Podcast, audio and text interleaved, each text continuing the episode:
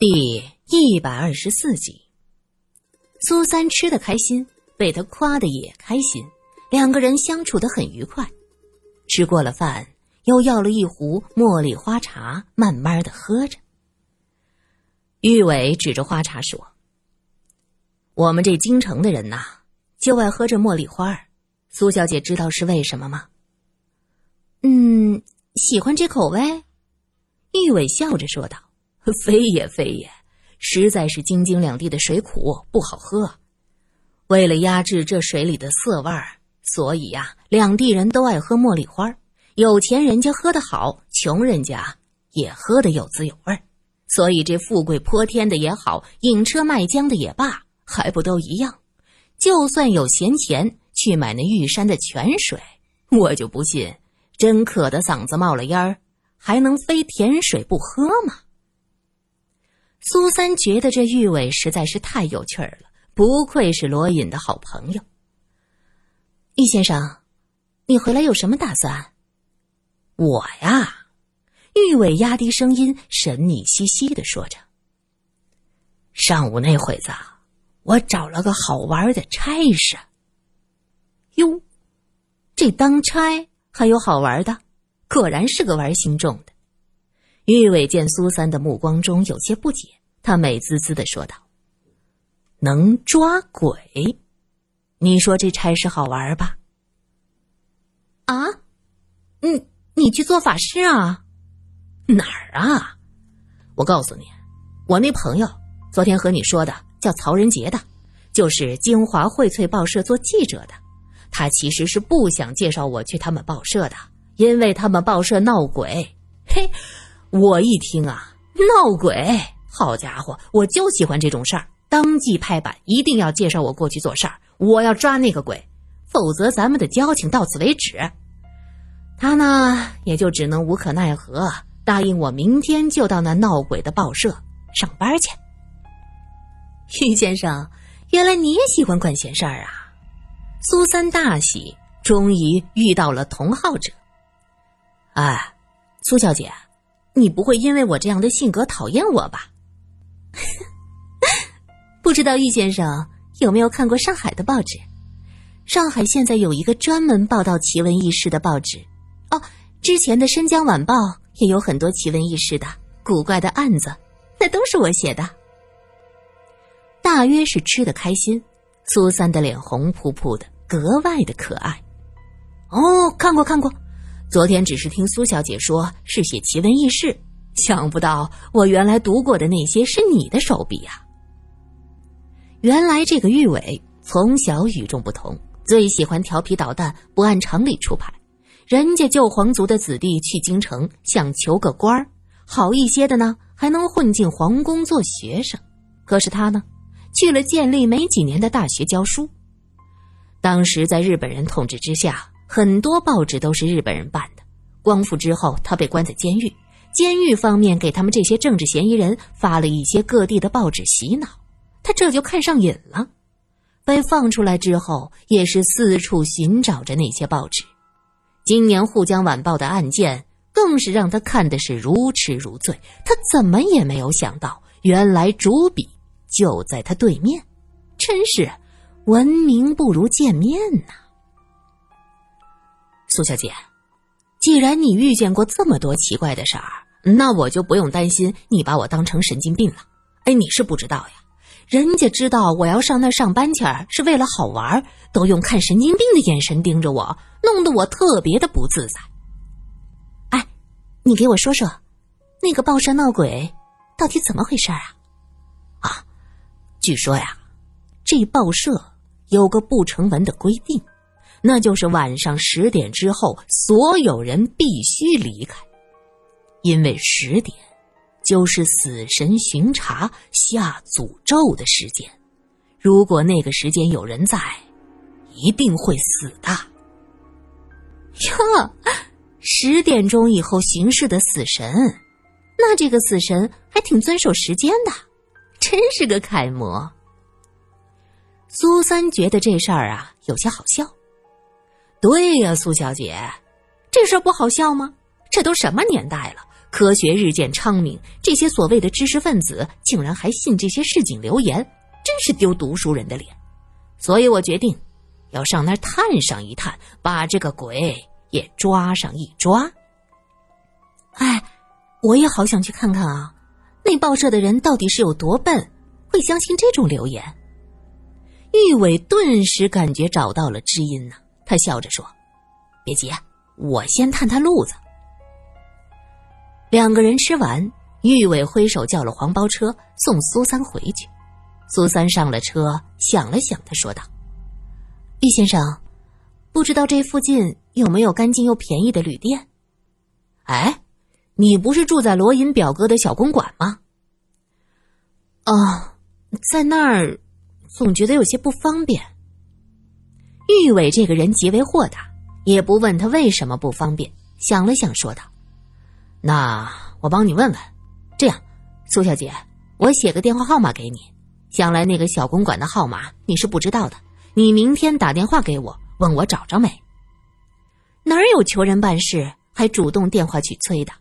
苏三有些不好意思，那玉伟已经从呢子大衣里掏出了一支笔，然后看着苏三：“没带纸，写在你手上，可行？”苏三点点头。玉伟在苏三手上写下电话号码，两个人在大栅栏那儿就分开了。苏三回到小公馆，已经是下午。罗隐坐在客厅里看报纸，见他进来，玉牡丹迎上去说道：“苏小姐。”你这一上午去哪儿了？表弟回来找不到你，正在生闷气呢。我哪生气了？罗隐将报纸放下，拍了一下身边的沙发，来，过来坐下，我来审审你。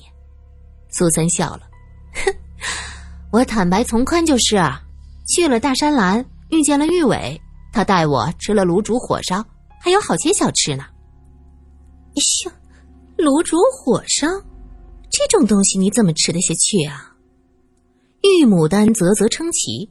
苏三自从认识罗隐以来，许是水涨船高，自己的脾气也大了许多，不再像过去那样什么都忍着。他是真心的不喜欢这个玉牡丹。玉伟这家伙是老北平，他带你去的地方一定错不了。哦，对了，他还真是神通广大，才回来就找到一份工作。在一个叫做《京华荟萃》的报社做记者。京华荟萃，秦表哥正好从二楼下来，他闻言说道：“那可不是什么好地方。”罗隐问：“这不过是个报社，怎么就不是好地方了？”苏三发现，罗隐这个人十分的护短，在他心中有一个衡量的标准，他可以调侃玉伟，叫他山鬼。可是别人不能说一句。你是不知道，那家报社过去有血案发生啊！哼，这北平的城都是古都，哪个城门楼子没死几个人呢？照你这说法，那都不吉利。秦表哥笑着说：“你这张嘴，打小就能把太外公气得抡着棍子满花园抓你。”表哥坐下。玉牡丹急忙上前给他点上一支烟，表哥深深的吸了一口，说：“那个报社三年前出过大事儿，晚上三个值班的排版工人全死了，最后警察和日本人查了很久，什么也没查出来。三个工人。”苏三睁大了眼睛，他看着秦表哥，不像是逗人玩的样子。莫非那报社真有问题？玉牡丹大约听出苏三语气中的跃跃欲试，轻轻哼了一声，目光投向了别处。是啊，听说是加班到十点多出的事儿。十点，苏三又是惊叹。罗隐发现苏三的异样，怎么了？一惊一乍的。哦，那个玉伟说。那个报社有个不成文的规定，就是晚上十点之后必须离开报社。据说是因为会出事儿。啊，真有这事儿？那赶紧给他打电话，那地儿不能去。罗隐拿起电话，眉头皱了一下。这些年，早把这小子家里电话给忘了。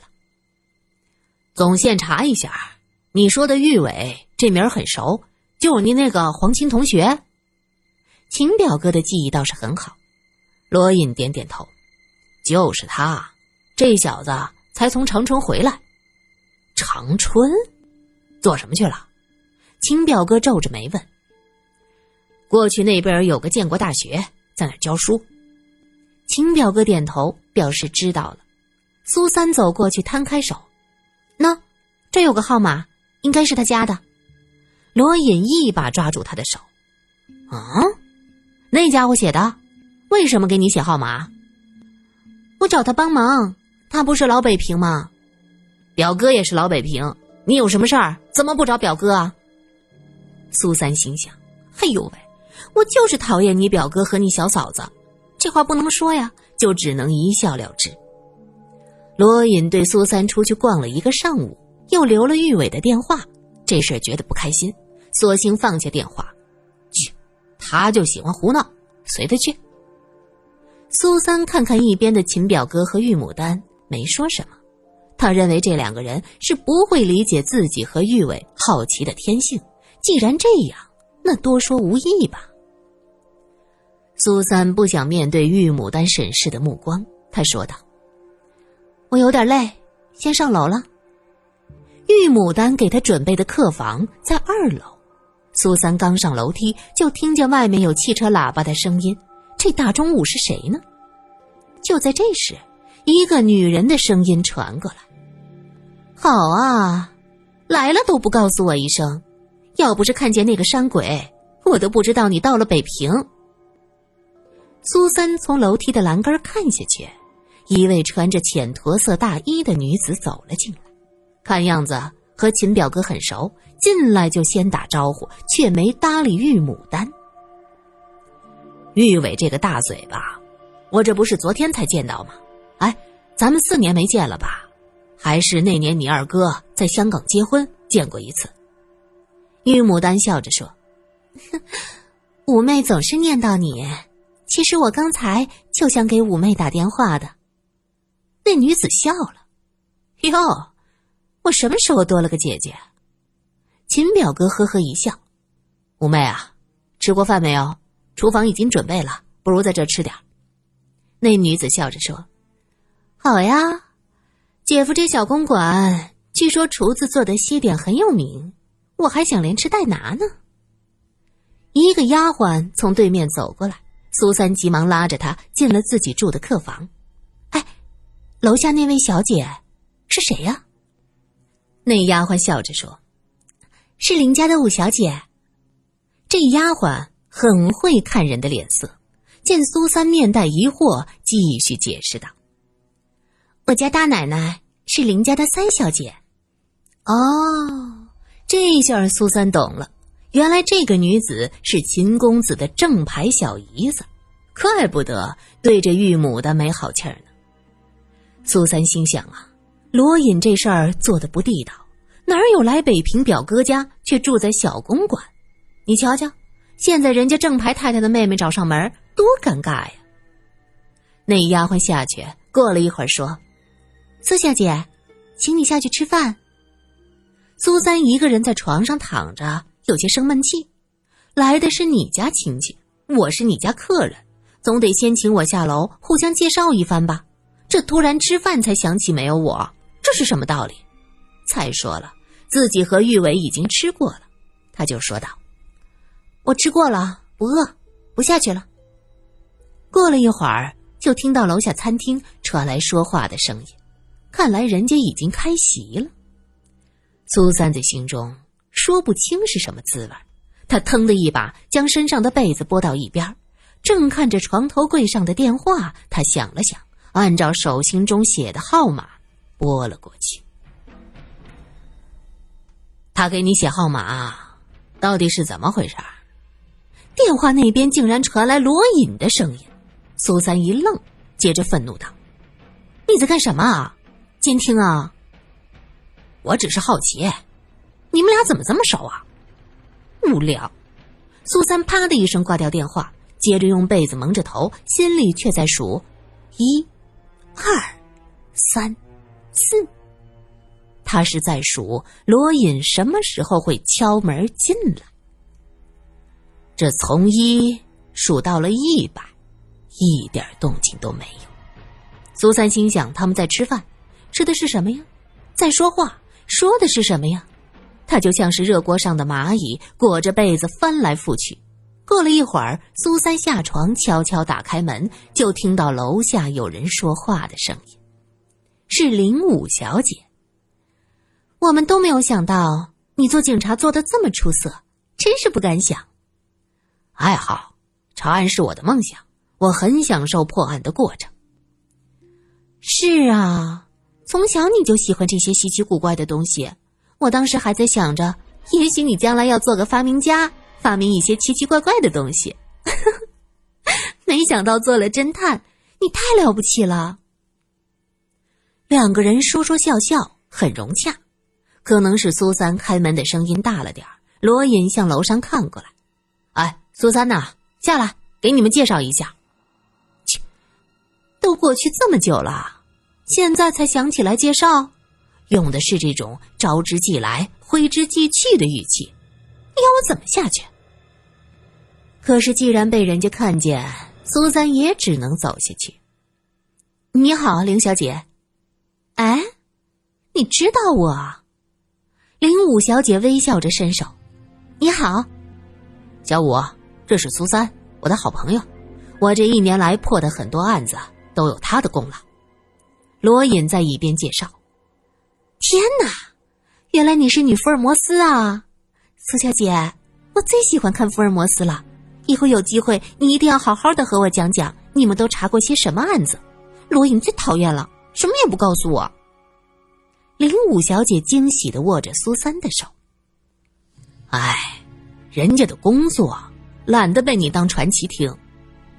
罗隐看着他，目光柔和。